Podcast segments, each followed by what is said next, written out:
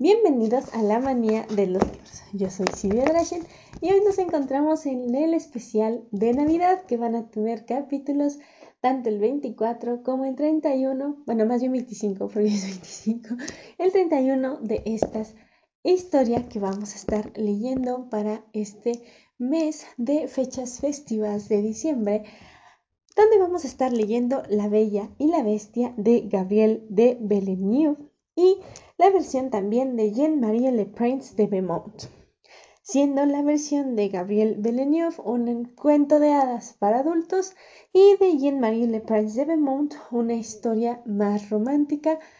Creo que es un poco más santa para todos. pero vamos a estar leyendo, al menos dentro de estos días, en el lapso del 24 al 31, esta historia, terminando con ella el primero de enero, para iniciar con todo un nuevo año. Así que sin más que decir, yo soy Silvia Drachen y empecemos con la primera parte de la historia de la Bella y la Bestia. La Bella y la Bestia de Gabriel Belenio. Capítulo 1. En un país muy alejado de este se puede ver una gran ciudad en la que el comercio próspero es la base de la abundancia. Esta ciudad contó entre sus ciudadanos a un comerciante, afortunado en sus empresas y sobre el cual el destino complaciente con sus deseos inclinó siempre sus mejores favores. Pero si bien tenía riquezas considerables, también tenía muchos hijos. Su familia estaba compuesta por seis varones y seis mujeres. Todos seguían viviendo con él. Los varones eran demasiado jóvenes para pensar en independizarse, las mujeres demasiado orgullosas de los grandes bienes que esperaban poseer algún día. No podían decidirse fácilmente acerca de la elección que debían realizar. Su vanidad se sentía complacida por las cortesías de los jóvenes más brillantes, pero una adversidad de la fortuna que ellas no se esperaban perturbó la serenidad de sus vidas. Su casa se incendió. Los muebles magníficos que la llenaban, los libros de cuentos, los billetes, el oro, la plata y todas las mercaderías valiosas que constituían el conjunto de los bienes del comerciante se perdieron en aquel funesto incendio, que fue tan violento que solo se salvaron por muy pocas cosas. Esa primera desgracia fue solo el presagio de las demás. El padre, que hasta entonces había prosperado en todo, perdió un tiempo, ya fuese por causa de naufragios o debido a los corsarios todos los navíos que tenían en el mar. Sus socios se declararon insolventes. Sus representantes en países extranjeros le fueron infieles. Por último, cayó de pronto de la más alta opulencia en una horrenda pobreza. Lo único que le quedó fue una pequeña casa en el campo situada en un lugar desierto, a más de cien lenguas de la ciudad, en la que solía pasar largos periodos. Obligado a encontrar refugio lejos del tumulto y del ruido, fue ahí donde condujo a su familia, desesperada por una conmoción semejante. Las hijas, sobre todo, de ese desdichado padre no podían enfrentar sin un horror la vida que iban a llevar en aquella triste soledad. Durante algún tiempo se habían ilusionado con la idea de que, una vez conocido el proyecto del padre, los enamorados que la habían cortejado se sentirían más que felices de ver que se volvían menos ariscas. Se imaginaban que todos rivalizarían en reclamar el honor de obtener la preferencia. Incluso pensaban que no tenían más que quererlo para encontrar marido. No se mantuvieron mucho tiempo en tan dulce error. Habían perdido el más bello de sus encantos. Al ver desaparecer como un relámpago la brillante fortuna del padre y la época en la que podían elegir y ser elegidas había pasado para ellas. La voluntariosa multitud de adoradores desapareció en cuanto cayeron en desgracia. La fuerza de sus encantos no pudo retener a ninguno de ellos. Los amigos no fueron más generosos que los enamorados. En cuanto se encontraron en la miseria, todos, sin excepción, dejaron de conocerlas. Incluso llevaron la crueldad hasta el punto de imputarle el desastre que acababa de ocurrirles. Aquellos con los que el padre había tenido más atenciones fueron los primeros en ser desacreditarlos. Dijeron que él mismo había provocado sus infortunios con su mala conducta, sus despilfarros y los gatos atolondrados que había hecho y dejado hacer a sus hijos. Así fue como aquella familia desolada no pudo tomar otra decisión que la de abandonar una ciudad en la que todos se complacían en insultar su desgracia. De provistos de todos recursos se encerraron en su casa de campo, situada en medio de un bosque que casi impenetrable y que bien hubiera podido ser considerado la morada más triste de la tierra. Cuántas angustias se vieron obligadas a soportar en aquella horrorosa soledad. Tuvieron que decidirse a trabajar en las tareas más penosas. Como su condición no les permitía tener a alguien que los sirviese, los hijos de aquel desdichado comerciante se repartieron entre ellos las ocupaciones y los trabajos domésticos. Todos rivalizaron uno con el otro. Se ocuparon de las tareas que el campo impone a quienes quieren obtener de él su subsistencia. A las muchachas, por su lado, no les faltó trabajo. Como campesinas se vieron en la obligación de emplear sus manos delicadas para todas las tareas de la vida campestre vestidas con ropa de lana, carentes ahora de todo lo que hubieran podido satisfacer su vanidad, sin otra cosa para vivir que lo que el campo puede ofrecer. Reducidas a lo estrictamente necesario, pero sin perder el gusto por el refinamiento y la delicadeza. Aquellas muchachas echaban de menos sin cesar la ciudad y sus encantos. El recuerdo mismo de sus primeros años, que habían pasado rápidamente en medio de risas y de juegos, constituía su mayor tormento. Sin embargo, la menor de ellas mostró en la desdicha compartida más constancia y resolución. Se la vio con una firmeza muy superior a la de su edad, resignarse generosamente a su situación, no porque no hubiese dado al principio muestras de una verdadera tristeza. ¿Quién no sería sensible a semejantes desgracias? Pero después de haber lamentado la desgracia de su padre, ¿qué cosa mejor podía hacer sino recobrar su carácter alegre? abrazar voluntariamente el estado de soledad en el que se encontraba y olvidarse de un mundo cuya ingratitud había sufrido junto con su familia y con cuya amistad estaba tan convencida de que no podía contar en la adversidad. Dedicada a consolar a su padre y a sus hermanos con la dulzura de su carácter y la alegría de su ánimo, ¿qué no imaginaba para distraerlos agradablemente? El comerciante no había escatimado esfuerzos para educarla a ella y a sus hermanas. En esos tiempos adversos sacó de su educación todo el provecho que deseaba. Como tocaba muy bien varios instrumentos, a los que acompañaba con la voz, invitaba a sus hermanas a seguir su ejemplo, pero su alegría y su paciencia no hicieron más que entristecerlas más. Aquellas muchachas a las que tan grandes desgracias volvían inconsolables encontraban en la conducta de su hermana menor un egoísmo de espíritu, una bajeza de alma e incluso debilidad evidenciadas por el hecho de vivir alegremente en el estado al que el cielo acababa de reducirlas. ¡Qué feliz es! decía la mayor. Está hecha para las ocupaciones incultas, con tan bajos sentimientos que habría podido hacer en la buena sociedad. Tales discursos eran injustos. Aquella joven habría sido más capaz de brillar que cualquiera de ellas. Una belleza perfecta acicalaba su juventud. Un buen humor siempre uniforme la hacía adorable. Su corazón, tan generoso como compasivo, se dejaba ver en todo, tan sensible como sus hermanas a los desastres que acababa de agobiar a su familia, debido a una fuerza de ánimo que no es común en su sexo. Pudo ocultar su dolor y ponerse por encima de la adversidad. Tanta constancia fue vista como insensibilidad, pero es muy fácil refutar un juicio formulado por la envidia. Las personas lúcidas la conocían tal y como era, y todo el mundo se había apresurado a preferirla en medio de su más alto esplendor. Si su mérito hizo que se le distinguiese, su hermosura hizo que le dieran por antonomasia el nombre de la Bella. Únicamente conocida por este nombre, ¿hacía falta más para excementar los celos y el odio de sus hermanas? Sus encantos y la estima general que se había ganado tendría que haberle permitido esperar una situación mejor de la que esperaban sus hermanas pero perturbada tan solo por la desdicha de su padre, lejos de hacer algún esfuerzo por demorar la partida de una ciudad en la que había tenido tantos placeres, hizo todo lo posible por ponerla cuanto antes en una ejecución. Esta joven mostró en la soledad el mismo sosiego que había tenido el seno de la sociedad.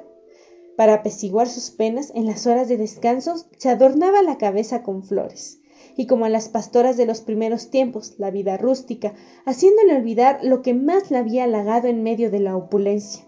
Le procuraba todos los días inocentes placeres. Transcurrido dos años y aquella familia comenzaba a acostumbrarse a llevar una vida campestre cuando una esperanza de mejorar llegó para trastornar su tranquilidad. El padre recibió el aviso de que uno de sus barcos que creía perdido acababa de llegar a un buen puerto con una abundante carga. Se le decía también que era de temer que sus agentes, abusando de su ausencia, vendiesen la carga a vil precio y por medio de ese fraude sacasen provecho del bien que le pertenecía. Comunicó esta noticia a sus hijos, que no dudaron ni por un instante que tal cosa los pusiese pronto en una situación de abandonar el lugar de su exilio. La hija, sobre todo, más impaciente que sus hermanos, creyendo que no había por qué esperar confirmación alguna, querían partir de inmediato y abandonarlo todo. Pero el padre, más prudente, les imploró que sujetasen sus impulsos. Por muy necesario que les fuese a su familia en momentos en los que no se podían interrumpir los trabajos del campo sin un notable perjuicio. Dejó el cuidado de las cosechas a sus hijos y tomó la decisión de emprender solo un viaje tan largo. Sus hijas, con excepción de la menor, no tenían ninguna duda de que pronto volverían a su anterior opulencia. Se imaginaban que aunque la fortuna de su padre no llegase a ser lo bastante considerable para que las llevara de vuelta a la gran ciudad, lugar donde habían nacido, tendrían lo bastante como para hacerlas vivir en otra ciudad menos floreciente. Esperaban encontrar ahí gente de buen tono, tener pretendientes y sacar provecho de la primera preposición que les hiciera sin ya casi pensar en las penas que habían soportado durante dos años, creyéndose incluso como por milagro transportadas ya de una fortuna mediocre al seno de una agradable abundancia, se atrevieron, dado que la soledad no les había hecho perder el gusto por el lujo y la vanidad, a abrumar a su padre con pedidos disparatados.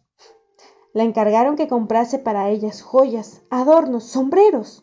Rivalizaban una con otra para ver cuál pediría más pero el producto de la supuesta fortuna del padre no había podido alcanzar para satisfacerlas. A la bella, a quien la ambición no avasallaba y que siempre actuaba guiada por la prudencia, le bastó con una mirada para ver que si el padre cumplía con los pedidos de sus hermanas, el suyo resultaría totalmente inútil. Pero el padre, sorprendido con su silencio, le dijo, interrumpiendo a sus hijas ambiciosas ¿Y tú, Bella, no tienes ningún deseo? ¿Qué puedo traerte? ¿Qué deseas? Habla sin temor. Ah, querido papá, le respondió aquella adorable hija, besándolo cariñosamente. Deseo algo más precioso que todos los adornos que mis hermanas te piden. A eso limito mi deseo. Bastante feliz seré con que se cumpla. Es la dicha de verte regresar con plena salud. Esta respuesta, en la que también se veía el sello del desinterés, cubrió a las otras de vergüenza y confusión. Tanto se enojaron que una de ellas, respondiendo en nombre de todas, dijo con aspereza Esta niña se hace la importante y se imagina que se distinguirá con esa hipocresía heroica. Sin duda, no hay nada que sea más ridículo. Pero el padre, conmovido por sus sentimientos, no pudo dejar de demostrar su alegría asombrado incluso por el deseo al que se limitaba su hija. Quiso que pidiera algo y para aquietar a sus otras hijas indispuestas por él, le echó en cara tamaña indiferencia por los adornos, diciéndole que no era cosa apropiada a su edad y que para todo había un tiempo. y bien, querido padre, dijo ella, ya que me lo ordenas, te suplico que me traigas una rosa. Amo esa compasión.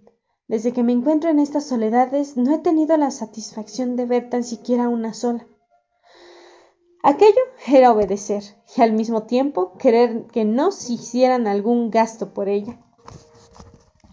Llegó el día, sin embargo, en el que el anciano tuvo que soltarse de los brazos de su numerosa familia. Lo más rápido que pudo, se dirigió a la gran ciudad a la que lo llamaba la ilusión de una nueva fortuna. No encontró ahí las ventajas que podía esperar. Era cierto que su barco había llegado, pero sus socios, que lo daban por muerto, se habían apoderado de él, y toda la carga había sido dispersada.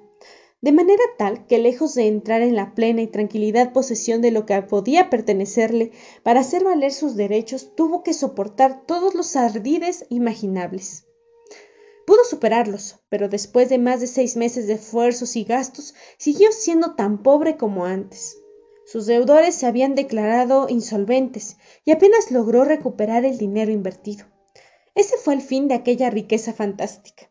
Para colmo de males, con el objeto de no precipitar su ruina, se vio obligado a partir en la estación menos propicia y con el tiempo más espantoso. Expuesto en el camino a todas las inclemencias del tiempo, estuvo a punto de morir de cansancio. Pero cuando se vio a algunas leguas de su casa, de la que no había creído que tendría que salir para correr en pos de locas esperanzas, que la bella había tenido razón en despreciar, recuperó sus fuerzas. Demoraría varias horas en atravesar el bosque. Aunque ya era tarde, quiso continuar en camino. Pero la noche lo sorprendió y abrumado por el frío y casi sepultado con su caballo bajo la nieve sin saber, además, a dónde dirigir sus pasos, creyó que le había llegado la última hora. No veía ninguna cabaña en el camino, a pesar de que el bosque estuviese tan lleno de ellas. Un árbol ahuecado por la podredumbre fue lo mejor que encontró, y aún fue con suerte que pudiera guardarse en él. Ese árbol, protegiéndolo del frío, le salvó la vida, y el caballo, no muy lejos de su amo, vio otro hueco en el que, conducido por el instinto, se puso al abrigo. La noche en ese estado le pareció extremadamente larga. Además, torturado por el hambre, aterrorizado por los aullidos de las fieras que pasaban sin cesar junto a él, ¿podía estar a un instante tranquilo? Sus penas y sus inquietudes no se terminaron con la noche. Apenas tuvo el gusto de ver el amanecer y lo paralizó por la confusión. Viendo el suelo cubierto completamente de nieve, ¿qué camino podía tomar? Sus ojos no veían ningún sendero. Solo después de una penosa caminata y caídas frecuentes pudo encontrar una especie de camino, por el que anduvo con mayor facilidad. Avanzando sin saber hacia dónde, el azar condujo sus pasos hacia la alameda de un bellísimo castillo, que la nieve parecía haber respetado. Estaba formado por cuatro hileras de naranjos sumamente altos, cargados de flores y frutos. Se veían ahí estatuas colocadas sin orden ni simetría. Algunas estaban a la vera del camino, otras entre los árboles. Todas eran de una materia desconocida, de tamaño y color humanos, y mostraban diferentes actitudes y vestimentas. La mayoría de ellas representaban guerreros. Al llegar al primer patio vio también una infinidad de otras estatuas. El frío que sufría no le permitió explorarlas. Una escalera de ágata con barandilla de oro cincelado fue lo primero que se ofreció a su vista. Atravesó varias habitaciones lujosamente amuebladas. Un calor suave que se sentía en ellas le repuso de sus fatigas. ¿Tenía necesidad de algún alimento? ¿A quién dirigirse? Aquel vasto y magnífico edificio parecía estar habitado tan solo por estatuas. Reinaba en él un silencio profundo, y sin embargo no tenía el aspecto de un viejo palacio que hubiera sido abandonado. Las salas, las habitaciones, las galerías, todo estaba abierto, y ningún ser vivo se mostraba en un lugar tan encantador. Cansado de recorrer los aposentos de esa vasta morada, se detuvo en un salón en el que habían encendido un gran fuego. Presumiendo que estaba preparado para alguien que no demoraría en aparecer, se acercó a la chimenea para calentarse pero nadie llegó. Mientras esperaba, se sentó en un sofá que estaba cerca del fuego. Un dulce sueño le cerró los párpados y lo dejó impedido para observar si alguien llegaba de sorpresa. El agotamiento había causado su reposo. El hambre lo interrumpió. Hacía más de veinticuatro horas que lo atormentaba. El ejercicio mismo que acababa de hacer desde que estaba en ese palacio aumentaba aún más sus necesidades. Cuando despertó, tuvo la agradable sorpresa de ver, al abrir los ojos, una mesa servida con el mayor refinamiento. Un almuerzo ligero no lo podía contentar, y los platos suntuosamente aderezados lo invitaban a comer de todo. Su primera preocupación fue la de agradecer en voz alta a quienes lo trataban tan bien, y se decidió, luego, a esperar tranquilamente a que sus huéspedes se dignaran a darse a conocer. Así como el agotamiento lo habían inducido a dormir antes de la comida, el alimento produjo el mismo efecto e hizo su descanso más largo y apacible, de manera tal que esta segunda vez durmió por lo menos cuatro horas. Al despertarse, en lugar de la primera mesa vio otra de pórfido, en la cual manos bienhechoras habían dispuesto una colocación formada por pasteles, frutos secos y vinos licorosos. Nuevamente era para que él se sirviera de todo aquello, de manera tal que sacando provecho de las amabilidades que se tenían con él, se sirvió todo lo que podía complacer su apetito, su gusto y su exigencia. Sin embargo, como no veía a nadie a quien hablar y que le revelara si ese palacio era la morada de un hombre o de un dios, el terror se apoderó de sus sentidos, porque era naturalmente miedoso. Tomó el partido de volver a pasar por todos los aposentos, en los que cubría de bendiciones al genio a quien debía tantos favores y respetuosamente lo instaba a aparecer ante él. Tanto afán resultó inútil. No había rastros de sirvientes. Nada sucedió que le permitiera saber si aquel palacio estaba habitado. Cavilando profundamente en lo que debía hacer, se le ocurrió que, para razones que no podía alcanzar, algún ser superior le obsequiaba esa morada con todas las riquezas que la colmaban. Le pareció que este pensamiento era una inspiración, y sin demorar, pasando de nuevo revista todo, tomó posesión de aquellos tesoros. Más aún, dispuso mentalmente la parte que le destinaba a cada uno de sus hijos, y eligió las habitaciones que podían agradarle a cada uno de ellos. Felicitándose por la alegría que les causaría un viaje semejante, luego bajó al jardín en la que él, a pesar del rigor del invierno, vio, como si fuese plena primavera, las flores más exóticas y exhalaban un perfume encantador. Se respiraba ahí un aire suave y templado. Pájaros de todas las especies, mezclando sus cantos con el ruido confuso de las fuentes, creaban una encantadora armonía. Al anciano, extasiado con tantas maravillas, decía para sí mismo A mis hijas, creo, no les costará acostumbrarse a esta placentera morada. No puedo creer que echen de menos la ciudad o que prefieren vivir en ella antes que aquí. Vamos. Dijo con un arrebato de alegría poco común. Partamos ya mismo. Me siento feliz de antemano imaginando lo felices que se sentirán ellas. No aplacemos esa dicha. Al entrar en aquel castillo tan acogedor, había tenido cuidado a pesar de sentirse helado de frío, de desencillar al caballo y guiarlo hasta una caballeriza que había visto en el primer patio, llevaba ella un sendero cubierto por una enramada de rosales en flor. Nunca había visto rosas tan bellas. Su fragancia le trajo a la memoria que había prometido llevarle una a la bella. Cortó una e iba a continuar para hacerse seis ramos, pero un ruido terrible le hizo volver la cabeza. Su espanto fue grande cuando vio junto a él a un horrible animal que, con gesto furioso, le apoyó en el cuello una especie de trompa, parecida a la de un elefante, y le dijo con una voz espeluznante ¿Quién te ha dado la confianza para contar mis rosas? No bastaba que te tolerase en mi palacio con tanta bondad. Lejos de estar agradecido, imprudente, te veo robarme las flores. Tu insolencia no quedará impune. El hombre, ya muy horrorizado con la presencia imprevista de aquel monstruo, creyó morir de espanto con este discurso, y arrojando rápidamente la rosa fatal, dijo posternándose en el suelo Ah, señor, monseñor, apiádese de mí. No soy desagradecido. Impresionado de tu bondad, no imaginé que tan poca cosa fuese capaz de ofenderte. El monstruo, muy encolerizado, le respondió Cállate. Maldicho charlatán, que no me interesan tus elogios ni los títulos que me otorgas. No soy monseñor, soy la bestia, y tú no evitarás la muerte que mereces. El comerciante, desesperado por una sentencia tan cruel, y creyendo que mostrarse sumiso era lo único que podía salvarlo de la muerte, le dijo con aire realmente compungido que la rosa que se había atrevido a arrancar era para una de sus hijas llamada Bella. Luego, ya fuese porque esperase prorrogar el momento fatal y suscitar la compasión de su enemigo, le hizo la crónica de sus desdichas, le contó el motivo de su viaje, sin olvidar el regalito que se había comprometido a hacerle a Bella, agregando que el objeto al que estaba limitado a sus deseos, mientras que las riquezas de un rey no hubieran bastado para satisfacer a los de sus otras hijas. Acababa de hacer nacer en él, al presentársele la ocasión, las ganas de contentarla, que había creído que podía hacerlo sin consecuencias y que por lo demás le pedía perdón por esa falta inconsciente. La bestia permaneció un momento pensativa.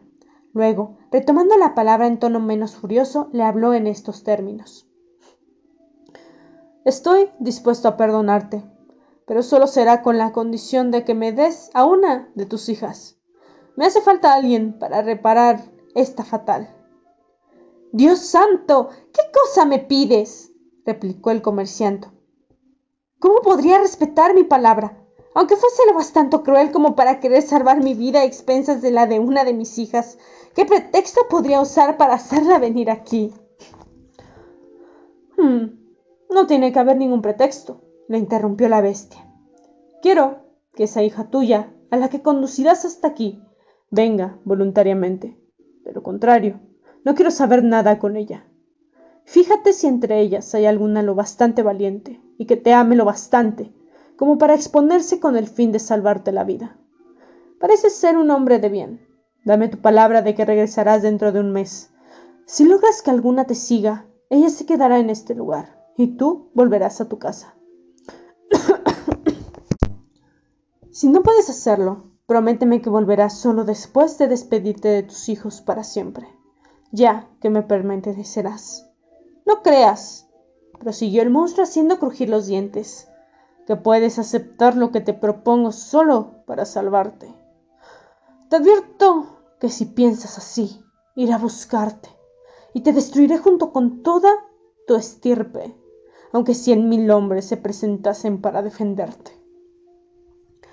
El buen hombre, aunque estaba enteramente convencido de que sería inútil poner a prueba el afecto de sus hijas, aceptó lo que el monstruo le proponía. Le prometería que, estaría de regreso en el momento establecido para entregarse a su triste destino, sin que fuese necesario ir a buscarlo. Después de esta promesa pensó que era dueño de retirarse y despedirse de la bestia, cuya presencia no podía hacerse más que de consoladora.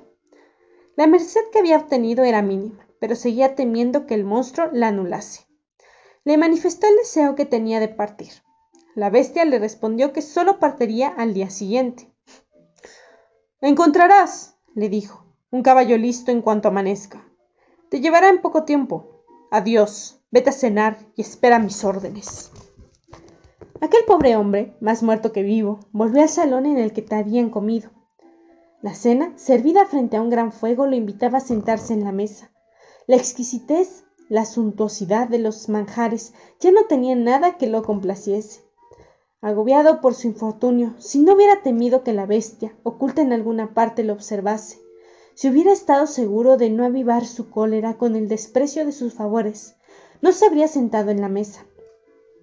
Para evitar un nuevo desastre, hizo por un momento tregua con su dolor, y tanto como su corazón apasumbrado podía desmitírselo, comió bastante de todos los manjares. Al terminar la comida, se oyó un gran ruido en el aposento continuo y él no dudó de que se tratara de su siniestro anfitrión. ¿Cómo le era imposible evitar su presencia? Trató de superar el terror que este súbdito ruido acababa de causarle. La bestia, que apareció en ese mismo instante, le preguntó bruscamente si había cenado bien.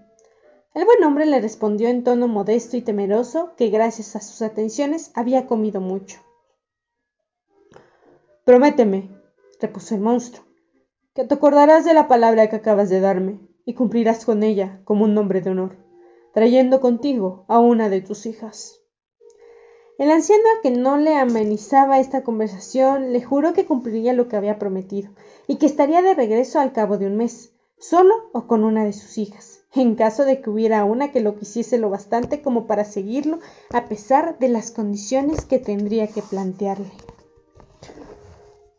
Te advierto una vez más, dijo la bestia, que tengas cuidado en no encubrir el sacrificio que debes exigir a ella, ni el peligro que tendrá que correr. Descríbele mi rostro tal y cual es, que sepa lo que va a ser, sobre todo, que se afirme en sus resoluciones. Ya no tendrá tiempo para reflexionar cuando la hayas traído aquí. No tiene que volverse atrás. Tú estarías igualmente perdido sin que ella tuviese la posibilidad de regresar a su casa. El comerciante al que semejante discurso devastaba le reiteró la promesa de obedecer a todo lo que se le acababa de prescribir. El monstruo, contento con su respuesta, le ordenó que se fuese a acostar y que no se levantara antes de que saliese el sol y sonara una campanilla de oro. Desayunarás antes de partir, le dijo también. Y puedes cortar una rosa para Bella. El caballo que te llevará estará listo en el patio. Confío en que volveré a verte dentro de un mes, pero por poco que seas hombre de bien. Adiós. Si careces de integridad, iré a visitarte. Y bueno, esta fue la primera parte de la historia de la Bella y la Bestia. ¿Les gustó? Si es así, háganmelo saber en mis redes sociales que en Instagram me encuentran como La Manía de Drashen, en Tweets como Silvia Drashen, en Facebook como La Manía de los Libros y en TikTok como S Drashen Cosplay. Así que sin más que decir, yo soy Silvia Drashen y nos vemos en un próximo episodio.